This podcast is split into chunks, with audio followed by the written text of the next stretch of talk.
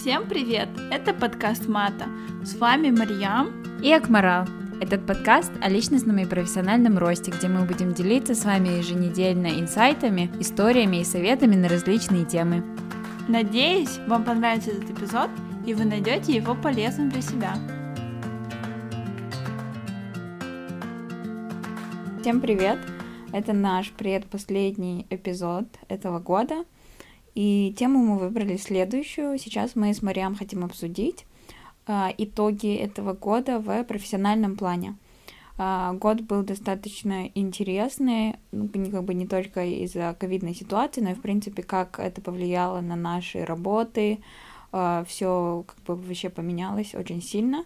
И мы хотим с Мариам рассказать вам и понять для самих себя, какие уроки учли, возможно, мы за этот год, какие э, обсервации сделали и так далее.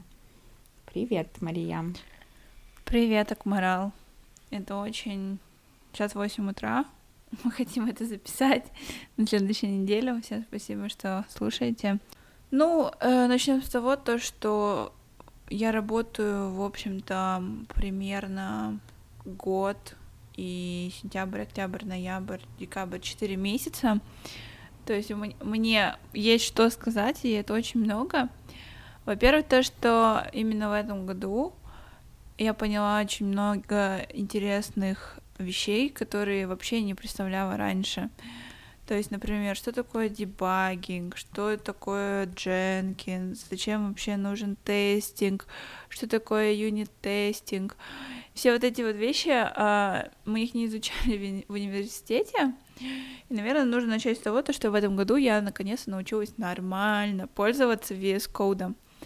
VS Code — это, короче, ID, и в этом ID как бы очень много интересных вещей, то есть это Integrated Development Environment, то есть это environment, где ты кодишь, но так как мой первый язык, скажем так, сейчас это Python, многие спросят, почему не PyCharm. Ну, не знаю, наверное, то, что мой менеджер тоже VS Code, и мне легче было сделать конфигурации, как у него. Ну и, конечно же, очень хорошая фишка VS Code, то, что там есть эм, share code, то есть live code называется он вроде, live share, sorry. А, то есть ты, например, шеришь свой код, и вы вместе можете работать над твоим кодом или над другом, над кодом другого человека. И вообще VS Code, ну, мне кажется, более-менее легче настраивать у нас в банке. Есть разные плюшки, а, наверное, первое это будет то, что я наконец-то поняла и умею пользоваться VS Code, очень многих разных плюшек. И, наверное, именно в VS Code нужно сказать про дебагинг. Дебагинг — это ты, когда у тебя есть код, и ты стараешься сделать его э, без всяких багов, чтобы сделать, убрать всякие ошибки, даже те, которые не выскакивают, но ты просто смотришь на код и понимаешь, что-то можно было сделать получше. И то есть это ты включаешь специальный режим в ID и проходишься по каждой строчке, и твой, то есть компьютер, твой ID показывает все, что эта строчка делает. То есть, например, одна строчка делает, не знаю, а, высвечивает variable какой-нибудь там, не знаю, OOF, да, например, или какой-нибудь еще. Mm-hmm. А другая строчка, она, не знаю, return другого variable, или, например, делает assertion, ну, какие, короче, разные глаголы, скажем так, Python. И раньше я не понимала, в чем суть, как это вообще делать, это все было так непонятно, но после того, как я попробовала, я по-настоящему поняла, чем мучить кого-то и спрашивать, почему это что-то не работает, можно лучше пойти в дебагинг, это очень важная вещь, а, попробовать и самому все понять, и если у тебя... Ты специально этому научилась или ты научилась по ходу дела? Э, нет, я научилась по ходу дела, мне просто сказали, нужно делать а, дебагинг. Ну, дебагинг без него как бы нормальный программист не работает нормально, ну, наверное... Дебагинг — это как troubleshooting, да? То есть, когда у тебя код не работает, и ты просто сидишь и ищешь ошибку. Да, это то есть ты ищешь да. ошибку, но но, то есть, это не обязательно, что ты ищешь ошибку. Иногда ты это делаешь, чтобы твой код был лучше. Чтобы mm, он не okay. был типа на костылях.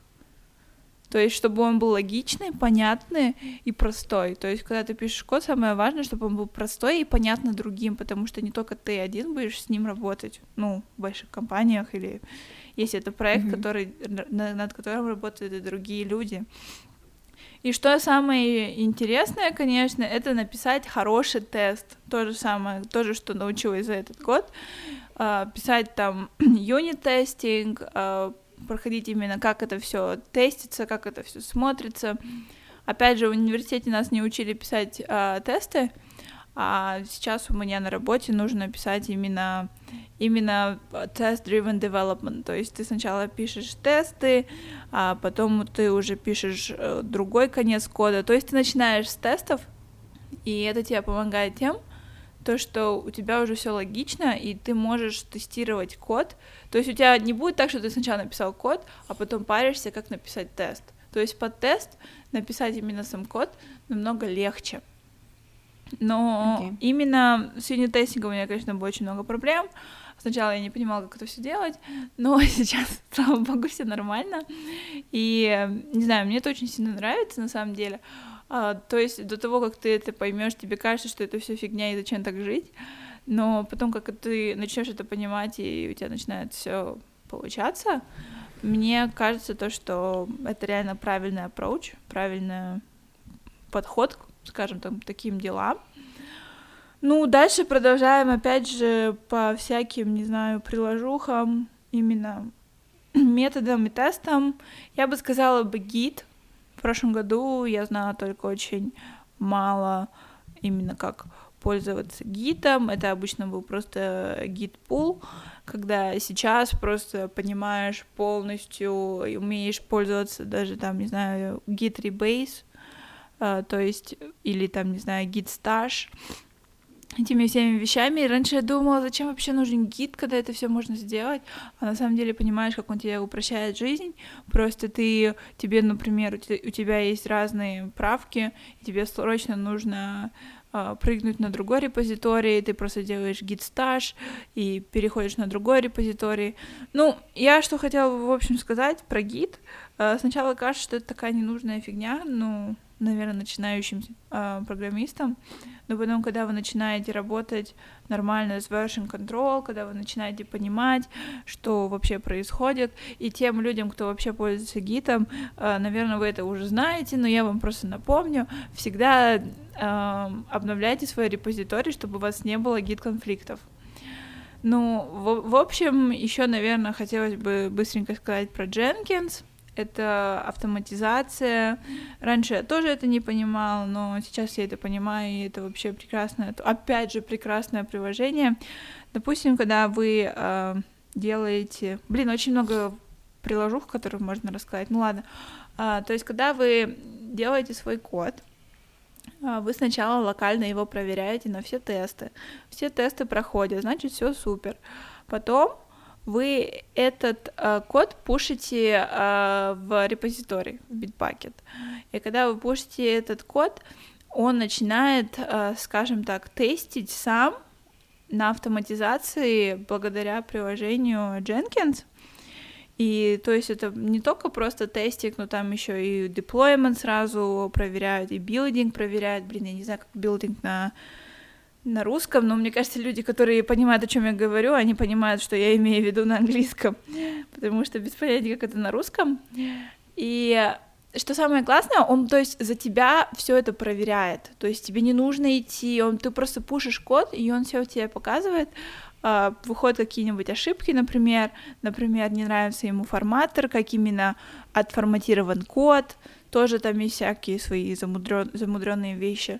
Еще есть, например, PyLint, это когда именно эм, то есть идет проверка того, как написан твой код, он, он то есть дает рейтинг твоему коду, то есть всякие такие штучки, которые происходят, то есть тебе не нужно это все делать самому, ты просто пушишь код, и дальше, скажем так, Дженкинс его проверяет, что ну прям супер-пупер. Ну ладно, мне кажется, очень много всяких вещей, которые я сказала именно в методах и в приложениях. Наверное, можно перейти э, к другим вещам. Помимо всяких приложений и методов, наверное, нужно сказать еще про менеджмент и всякие project management штучки, я бы сказала бы, именно в этом году дали два проекта, которые нужно начать с нуля. То есть нужно mm-hmm. поговорить со всеми, найти все эти requirements, понять, что они хотят, сделать примерный план, сделать все вот эти вот вещи, которые делает project management, то есть открыть тикеты, написать э, страницу, о чем вообще это приложение, как это вообще должно пользоваться. И я бы сказала бы, это очень, кажется, очень легко с первой стороны, но на самом деле, когда у тебя есть э, готовый тикет, и тебе просто нужно что-то сделать, оказывается легче. То есть тебе не нужно в эту заварушку попадать, тебе не нужно со всеми разговаривать, ты просто делаешь то, что тебе надо.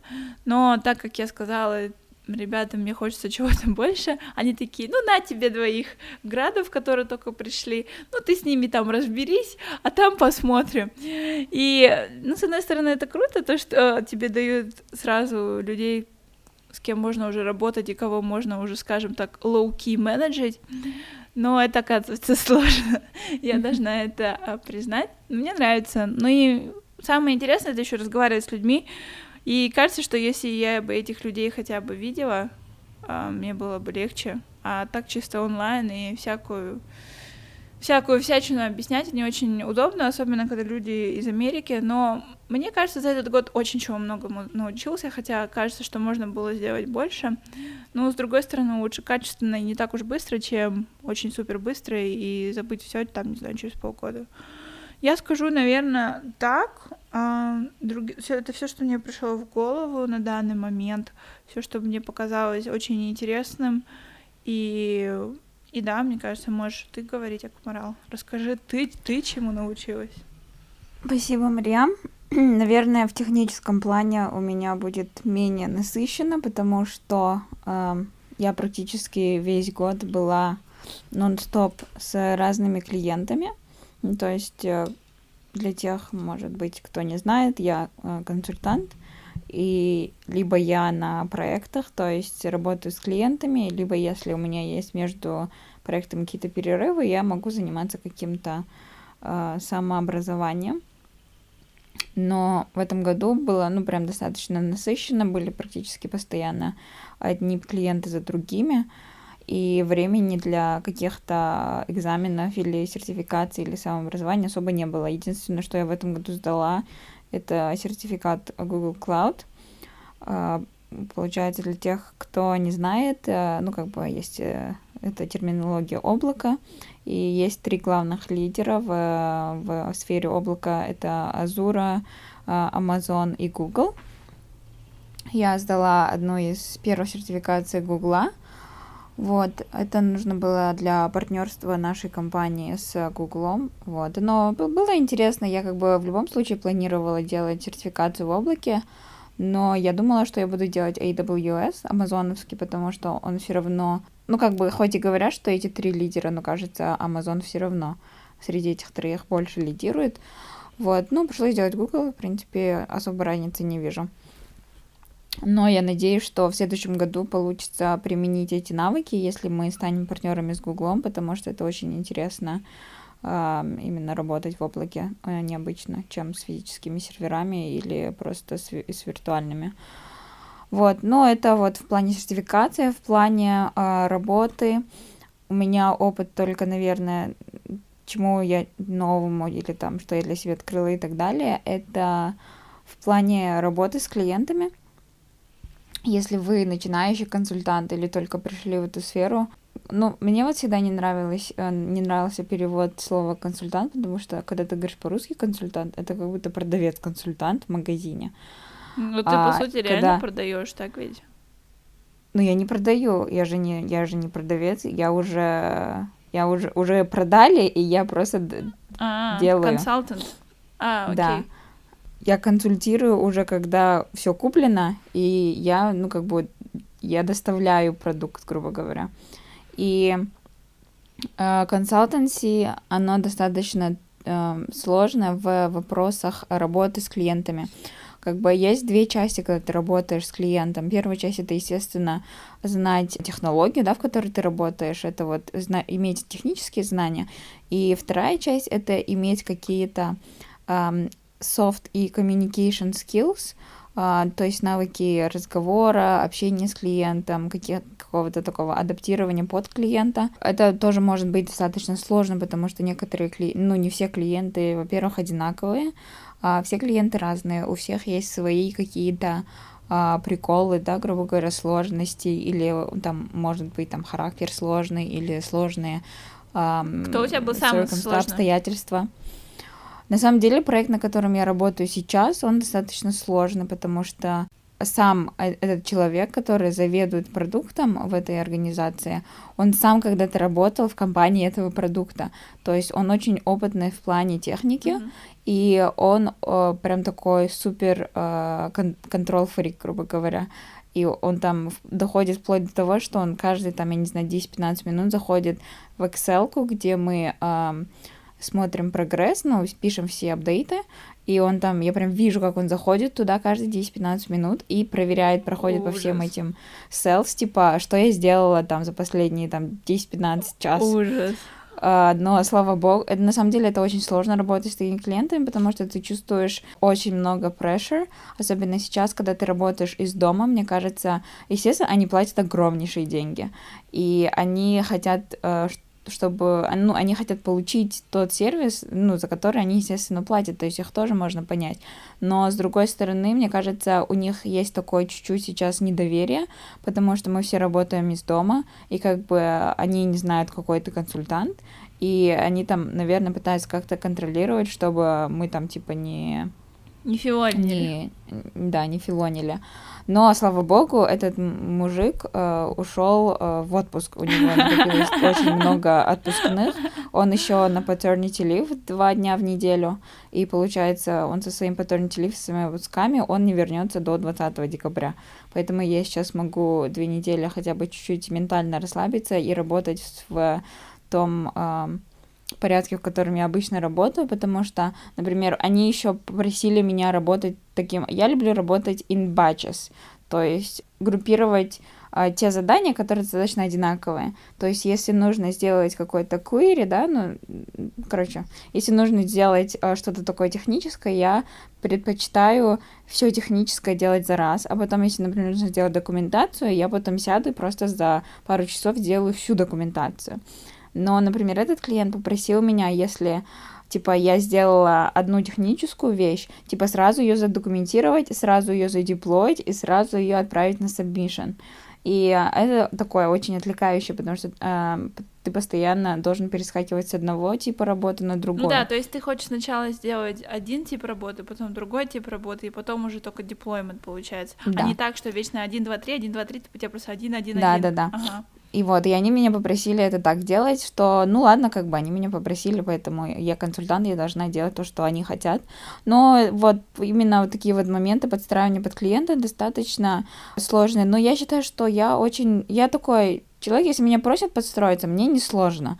Но если, например, я могу спокойно представить некоторых моих коллег, которые достаточно, ну, такие, которые могут стать позу и сказать, нет, это то, как я работаю. Ну, для некоторых, мне кажется, из-за именно характера человека, а для них это может быть сложно, и поэтому, короче, в, кон- в консалтансе очень много таких мелких моментов, когда клиент просит тебя что-то сделать, и это уже up to you, если ты будешь подстраиваться или нет. Другой пример, это вот у меня был клиент практически вот все лето до ноября месяца, и они меня просили работать с 7 до 3 по английскому времени. Mm-hmm.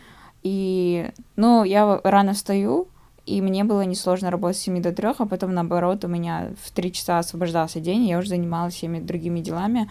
Но, с другой стороны, как бы не всем это удобно, и не каждый бы согласился. То есть, в общем, много таких моментов. Я поняла, что я очень много подстраиваюсь под клиента, но еще что я поняла, что пусть лучше я это буду делать сейчас, потому что все равно клиент рад, а для них это, ну, экстра удобства, да, то есть они просят, и ты соглашаешься, и как бы в голове у них, э, ну, типа, ну, такой знак плюса, да, то, что, ну, хороший консультант подстраивается, там можно с ним работать, и потом они дают тебе good, э, ну, хороший, как бы, ревью в конце и так далее, то есть мне сейчас подстраиваться несложно, и я лучше это буду делать сейчас, чем в дальнейшем в своей карьере, когда я уже буду больше синер, или у меня уже будут какие-то э, отяжеляющие меня обстоятельства в моей жизни, там, когда там, я не знаю, семья, дети и так далее и тому подобное, я уже буду не молода, Поэтому я решила, что пока я молодая, я буду подстраиваться под клиента еще пару лет, но потом все я больше не буду.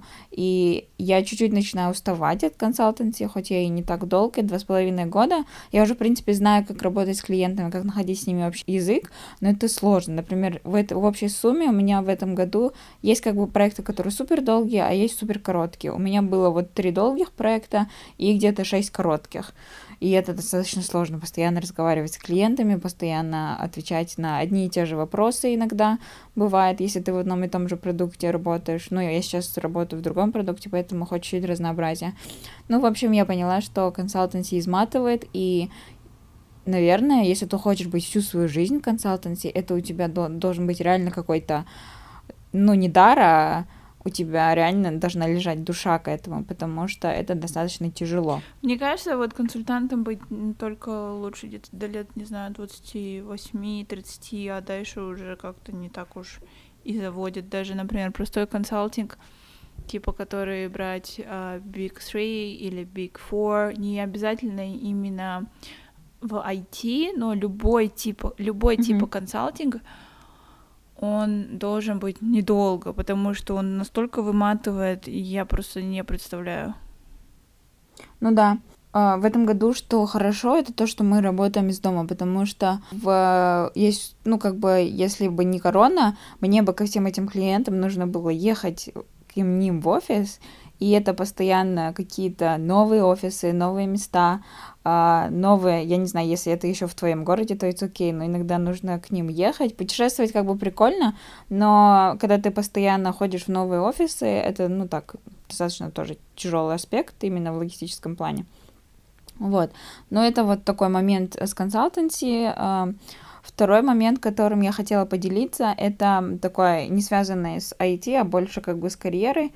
И у меня есть два примера в этом году, когда я попросила свою компанию в финансовом плане повышения, и мне это дали. Ну, не повышение, а, в общем, первое, это ровно год назад я была на очень важном проекте, я его очень хорошо закрыла а, в январе, ну, в феврале, вернее, закрыла, но в январе я уже, типа, почти его закончила, и за полгода до этого у меня был годовой ревью, в котором э, не повысили зарплату, но не повысили по должности. Сказали, что еще рано. И в январе, короче, я поняла, что я готова, чтобы меня повысили. И я пришла и сказала своему менеджеру, что я хочу, чтобы меня повысили. Просто, просто пришла и сказала. Э, и это было, ну, вот как раз до ковида, за, ну, еще даже ковидом особо и не пахла. И помимо меня еще повысили трех моих коллег, нас одновременно, с, ну, потому что мы одновременно все пришли, и они тоже хорошо перформили. И получается, нам всем повысили очень хорошо зарплату, повысили зарплату на 25%, и э, повысили по должности. То есть, если бы я, наверное, не упомянула это и не сказала, то, скорее всего, меня бы вообще не повысили в этом году, потому что потом наступила корона. Это был такой очень интересный момент. А, и второй момент, когда я сама тоже лично попросила, а, это был момент с бонусом. У нас в компании есть такая система, что если ты 80% своего времени утилизирован на проекте, то тебе выплачивают бонус и это выплачивается в 5% в сентябре и 5% в марте. Вот, но, короче, long story short, с момента, как я пришла в компанию, мне ни разу не выплачивали бонус, потому что, ну, пер первый год, когда я пришла, я полгода была в, в, э, в тренинге, потом еще что-то, еще что-то, и, в общем, так получилось, что мне ни разу не выплачивали бонус, и Каждый раз это была не моя вина, ну, как бы я же не выбираю проекты, мне какой проект дают, я на такой и иду. И каждый раз так получалось, что из-за того, что в компании в какой-то период бывает затишье, нет проектов, у меня процент моего, моей утилизации падал, и у меня, получается, не доставало пару процентов именно вот реально до 80, чтобы быть постоянно на проектах. Мгм. Я в этом году, в августе, э, когда вот у меня был annual review, я сказала, слушайте, чуваки, так и так, мне ни разу не выплачивали бонус. Я, конечно, понимаю, что я не утилизирована, но как бы это не то, что моя утилизация зависит от меня. И вообще я считаю, что система бонусов неправильна, потому что консультант, он же не выбирает проекты, не то, что мы сидим и на сами воротим и говорим, нет, я не хочу быть. Я говорю, я и так-то очень много э, контрибьютю в компанию, я, ну, именно во всех планах, и я считаю, что я достойна того, чтобы вы мне дали бонус, даже несмотря на то, что я не была утилизирована. И мне выплатили бонус. Сказали, ой-ой-ой, это как-то очень ну, неправильно, что ты не получала, ты как бы хороший консультант и так далее, а, ты реально заслуживаешь, и мне выплатили. В общем, мораль всей басни такова. Если вы считаете, что вы заслуживаете повышения, что вы хорошо работали, или что вы заслуживаете бонуса, но почему-то по каким-то критериям вы не попадаете и вам его не выплачивают, обсудите это со своим менеджментом. И не стыдитесь этого, потому что, мне кажется, есть еще такая стигма, что если ты, ну, типа, не очень просить больше денег, как будто попрошайничаешь, или как будто ты этого не заслуживаешь, и ты просишь каких-то податок у своей компании, это не так. Если вы думаете, что ваш труд должен быть вознагражден в более, в наибольшем размере, то нужно просто пойти и сказать об этом, потому что, во-первых, а, вне зависимости размера компании, никто не будет сидеть и думать а, о вас лично. Ну, за исключением ваших там годовых ревью. Поэтому никто никогда не знает, что у вас в голове, никто никогда не знает, а, насколько вы реально себя чувствуете и хорошо ли вас вам выплачивают вашу зарплату, может, вам нужно повышение и так далее. Никто за вас об этом думать не будет, никто за вас это просить не будет, и нужно просто пойти и попросить.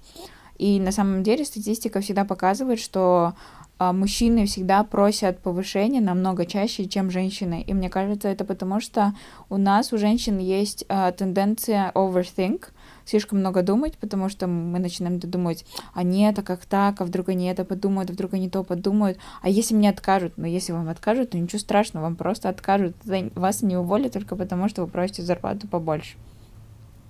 Вот, и я очень рада, что я попросила Uh, не только потому, что мне, мне выплатили все, что я просила, а просто потому, что я поняла для себя, что если ты вот реально хочешь, просто попроси. И в крайнем случае тебе откажут, и ты для себя какие-то уроки выяснишь. Если вам отказали, а вы реально думаете, что вы этого заслуживаете, может быть, это момент, когда вы поймете, что нужно сменить компанию, потому что тут вас недостаточно ценят. Или, ну, еще какие-то другие моменты. А, вот, в принципе, да, такая история. Да, вот на эту ситуацию приходит хорошо пословица казахская. Какая? Жила махан балага, емщик бермес. А, я не знаю, что это. Э, Ребенку, которому не плачет, не дадут, мягко говоря, грудь. Ну, то есть он не будет Mm, мгм. есть. Так что да, нужно всегда говорить. Никто не умеет читать ваши мысли. Ну, в общем, короче, мне кажется, у нас у обеих был достаточно продуктивный год в рабочем плане. И мы мы очень много работали э, из-за короны, из-за того, что ты работаешь из дома, постоянно работаешь какие-то сверхурочные, э, как-то непроизвольно так получается. Но мне кажется, вот да, в рабочем плане это был хороший год. Я рада, что мы сумели этот год совместить со всеми всякими side projects, и с матой, и с подкастами. Еще в начале года метапы пытались сделать до ковида. Да. В общем, много всего произошло в этом году, но я рада, что мы остались на работе, что на наши бизнесы это не сильно повлияло. А у нас проекты как шли, так и идут, еще, еще больше идут. Вот, поэтому такой год получился в рабочем плане. Интересный. Ну да, в рабочем плане все было нормально. Кстати, вот знаешь еще, что я поняла в работе? А, не только наша компания, не знаю, ну вот ты мне расскажи, вот как в больших компаниях это, а вот в маленьких компаниях, вот я сужу по своей компании, по Пашиной компании, они все-таки, да, типа говорят, что все компании сумели подстроиться, перейти на онлайн и все такое, но в единственном плане, в котором не подстроились люди, не смогли найти выхода, это в плане рождественских э, мероприятий. Да. Потому что, ну, как бы, да, все проводили, как, пытались проводить какие-то там Zoom, патис и так далее, но когда ты пытаешься делать новогодний корпоратив на Zoom, это как-то не очень, когда сидит огромное количество людей, и все просто одновременно разговаривают. Поэтому наша компания решила не делать Zoom пати на Новый год, нам просто высылают э, коробки, нам собрали э, с всякими там вкусняшками и отправят это по почте, но никаких вечеринок у нас не будет, потому что мы просто не нашли решения. Ну да, у нас тоже не будет вечеринок, потому что у нас обычно, вот в прошлом году был, когда был корпоративчик, а было очень весело. Конечно, это не сравнится с корпоративами в Казахстане, насколько там они заморачиваются и насколько люди там, не знаю, скидываются деньгами и наряжаются. Такого здесь не было, но все равно это было весело. Но там было большое, там, не знаю, количество людей, наверное, человек сто. Угу. И в этом году это, конечно, будет сложно повторить. У нас еще в команде человек восемь, и мы не можем собраться как шесть человек, потому что нам, ну, это будет нечестно к тем двумя, типа, как они как они вообще придут, ведь это нельзя сейчас во время Тир-2 локдауна. Но с другой стороны, да, мы тоже пытались что-то к такому прийти, но ни к чему еще не пришли, но я думаю, можно что-нибудь придумать, типа Secret Santa еще самим. А то, что компания нам отправит, я еще не знаю. То есть мы об этом не говорили, но, наверное, тоже что-то похожее. Как они, например, мне отправили, когда я закончила свой internship, и это был Новый год, то есть я еще, mm-hmm. то есть я получила свой офер, но я не закончила университет, они мне отправили открытку и отправили пряники, чисто немецкий подход, потому что пряники, mm-hmm. пряники у немцев очень популярны. Еще мы, кстати, спорили, откуда пришли пряники из России или из, или из Германии. Потом я отвоевала и сказала то, что это из России. А, да? Да, это из России. Mm-hmm. Мы, мы пошли даже и начали смотреть, типа, историю пряников. Короче, мы, мы ушли с тобой не в ту степь, но судя по интернету и разным источникам, сначала появились в России, потом они как-то перекочевали в Германию. А сейчас наша еженедельная рубрика Pick of the Week. Pick of the Week — это рубрика о выборе недели. То есть выбором может стать все что угодно. Книга, сериал, подкаст, фильм, веб-сайт или приложение. Это не обязательно должно касаться темы подкаста. Мой Pick of the Week — это будет Screen Protector Paper-like на iPad. Это офигенная вещь, потому что я купила iPad для того, чтобы писать, чтобы это был вместо моего блокнота и стать полностью paperless. Была проблема в том, что когда ты пишешь Apple Pencil по экрану iPad, ты как будто царапаешь стекло, и ты боишься, что ты его сейчас вот проткнешь и все, короче, э, капец твоему iPad. И очень многие блогеры рекламировали именно Paper-like тем, то, что когда ты пишешь на нем, есть такой звук, как будто ты пишешь на бумаге. Вот смотрите, например. И мне это очень сильно нравится. Я не знаю, было ли вам слышно или нет. Ну, чуть-чуть было. И, а когда ты пишешь, например, без этого, то ужасный звук и очень неприятно. И я бы, наверное, сказала бы, покупайте Paper-like это единственный именно скрин-протектор, который дает вам такое ощущение, и еще не, не бывает бликов, когда вы делаете.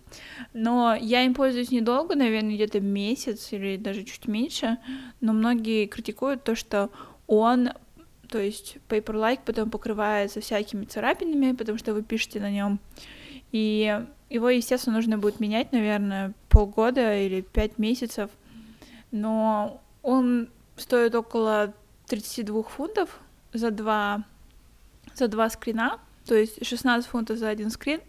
Ну, мне кажется, когда вы покупаете iPad, лучше уж купить что-то подороже и пользоваться с удовольствием, чем мучиться и покупать что-то не так. Но я еще видела разные аналоги, типа Paperfill. Я им, конечно, никогда не пользовалась, не знаю только Paperlike, благодаря также нашему любимому блогеру Акмарал Али Абдалу, он тоже это рекламировал. И посмотрите, если у вас есть iPad. Я очень сильно советую. Я капец хочу iPad после твоих э, рассказов. Но мне кажется, я не буду им пользоваться. Ну, он классный как блокнот, то есть я ничего не пишу в блокноте, я все пишу на iPad. Все пишу на iPad. Окей. Вот, тогда мой pick of the week это будет подкаст. Какое, а, какая неожиданность.